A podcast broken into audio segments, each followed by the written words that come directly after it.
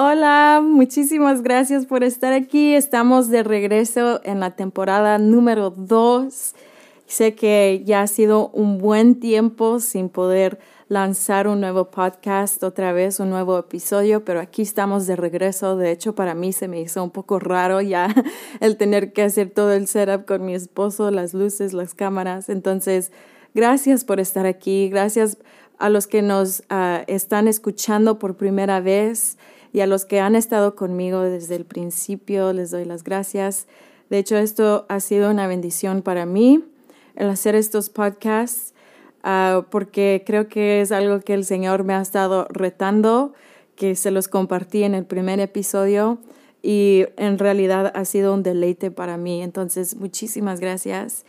Y hoy empezamos con el primer episodio del 2023 y estoy muy emocionada porque hoy les quiero compartir un poquito de las conversaciones que yo he estado teniendo con Dios, eh, con mi esposo, acerca de no solo este año, no solo como una resolución del año nuevo, no solo como una meta del año, pero más bien un estilo de vida, a vivir una vida simple, simplificada que eso nos ayuda a enfocarnos.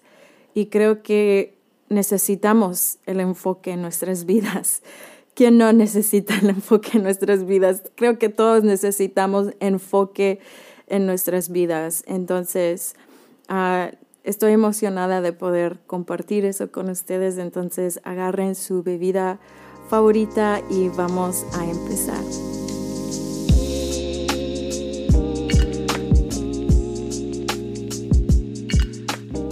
Entonces lo que les había estado mencionando, uh, urgencia demanda que nos podemos enfocar.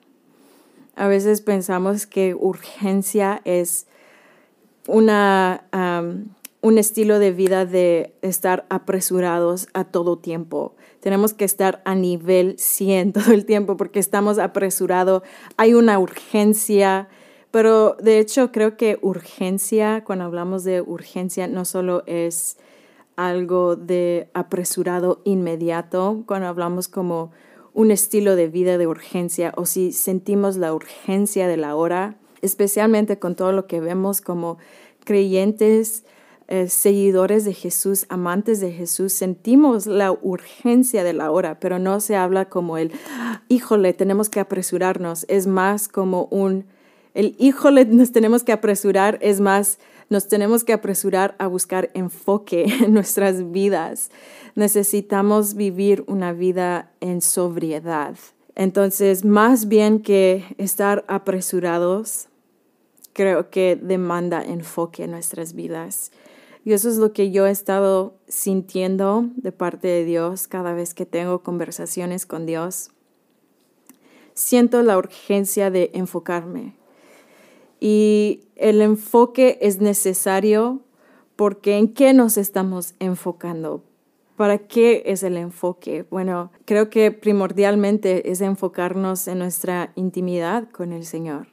Es decir, enfocarnos en nuestra vida de oración y enfocarnos en ir profundo en la palabra.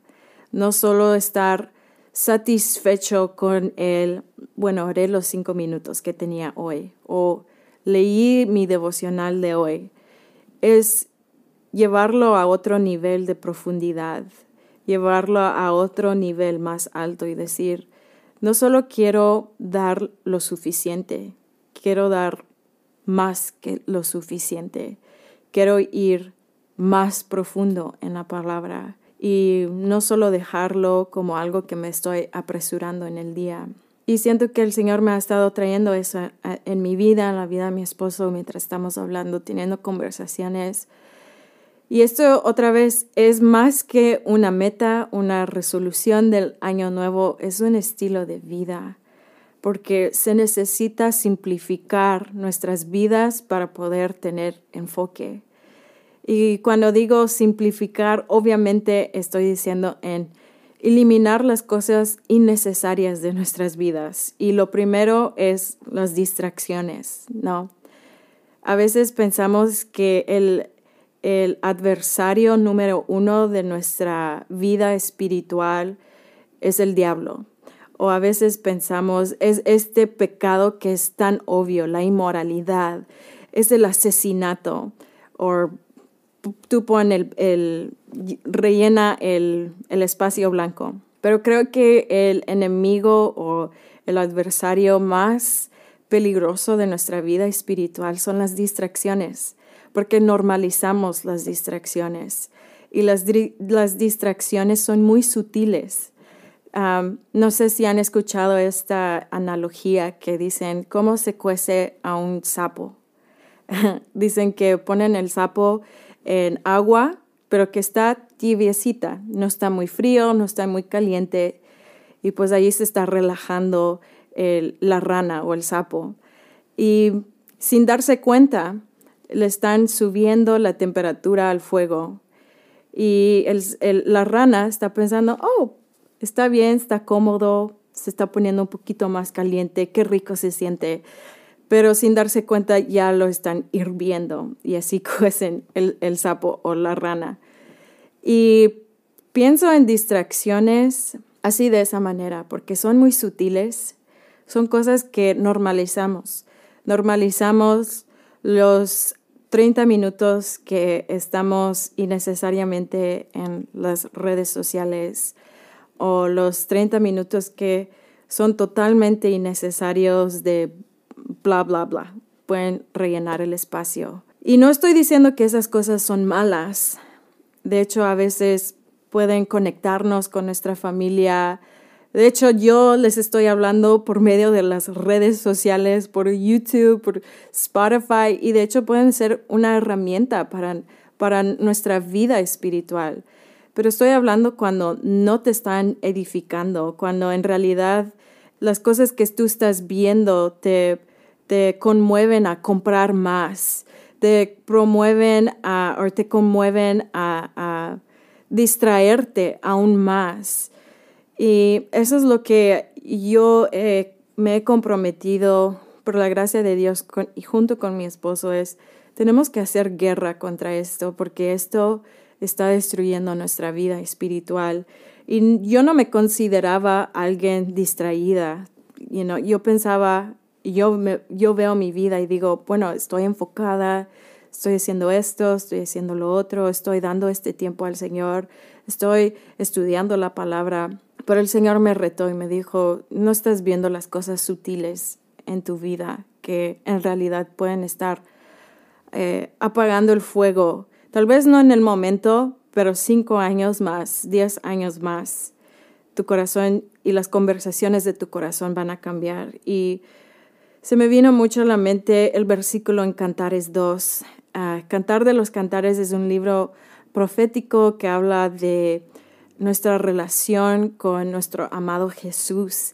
Entonces es la relación entre el amado Jesús con nosotros, la novia, su iglesia. Y tal vez más adelante podemos ver más podcasts hablando de cantar de los cantares, porque a mí me encanta.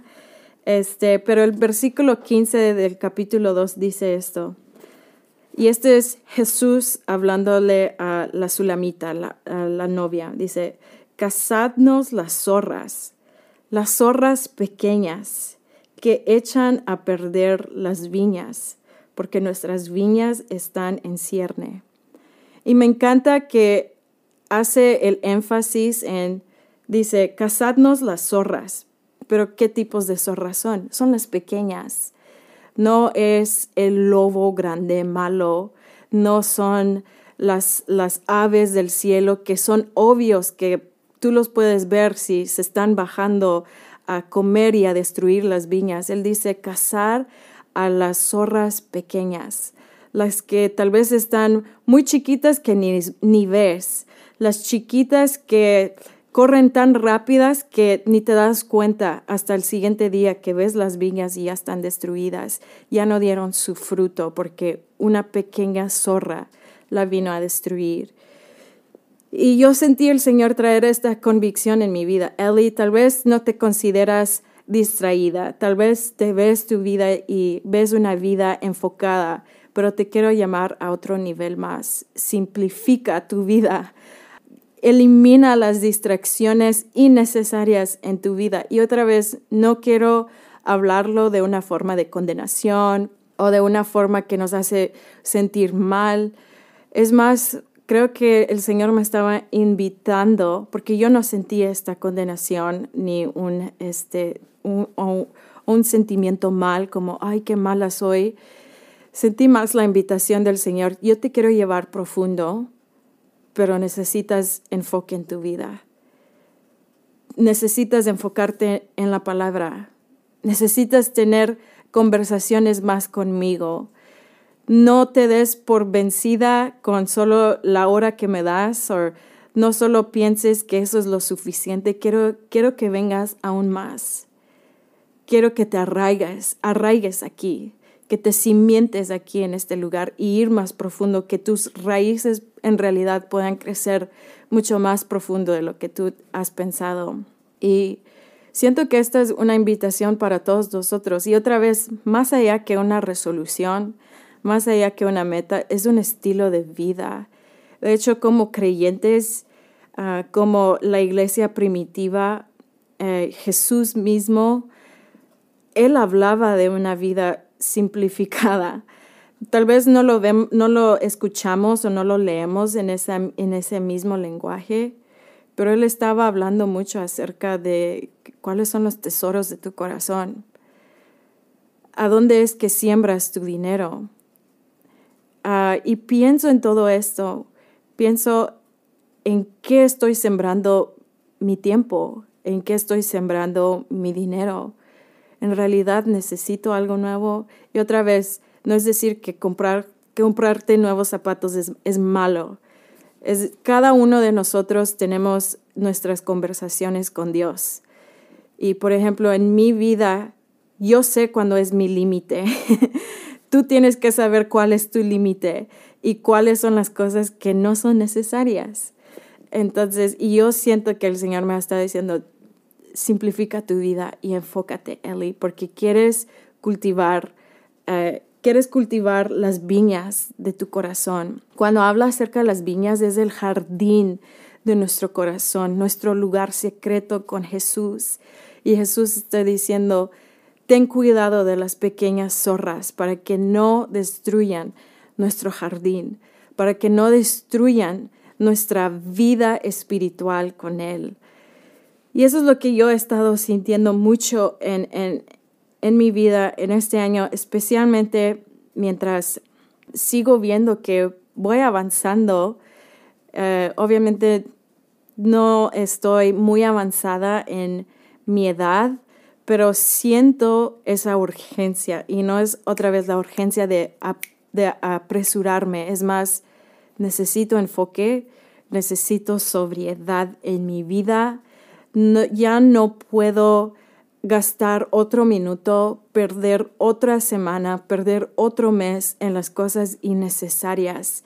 Estoy valorando el tiempo que Dios me está permitiendo, me está dando y no lo quiero dejar al lado, no lo quiero tomar apresurado. De hecho, el apóstol Pablo en Efesios 5 nos dice que no seamos imprudentes, pero que vemos cómo estamos manejando nuestro tiempo, porque los tiempos que vienen o los días que vienen son malos. Entonces, hay una conexión, una, una conexión entre creyentes y cómo usamos nuestro tiempo. Y eso es lo que yo siento en, en este tiempo en mi vida. Entonces, espero que esto haya sido de bendición para ti, que te pueda fortalecer en tu sí, a cultivar la viña de tu corazón, el jardín de tu corazón, que puedas cultivar y, e ir más profundo, crecer raíces más profundos, comer la palabra, comer el rollo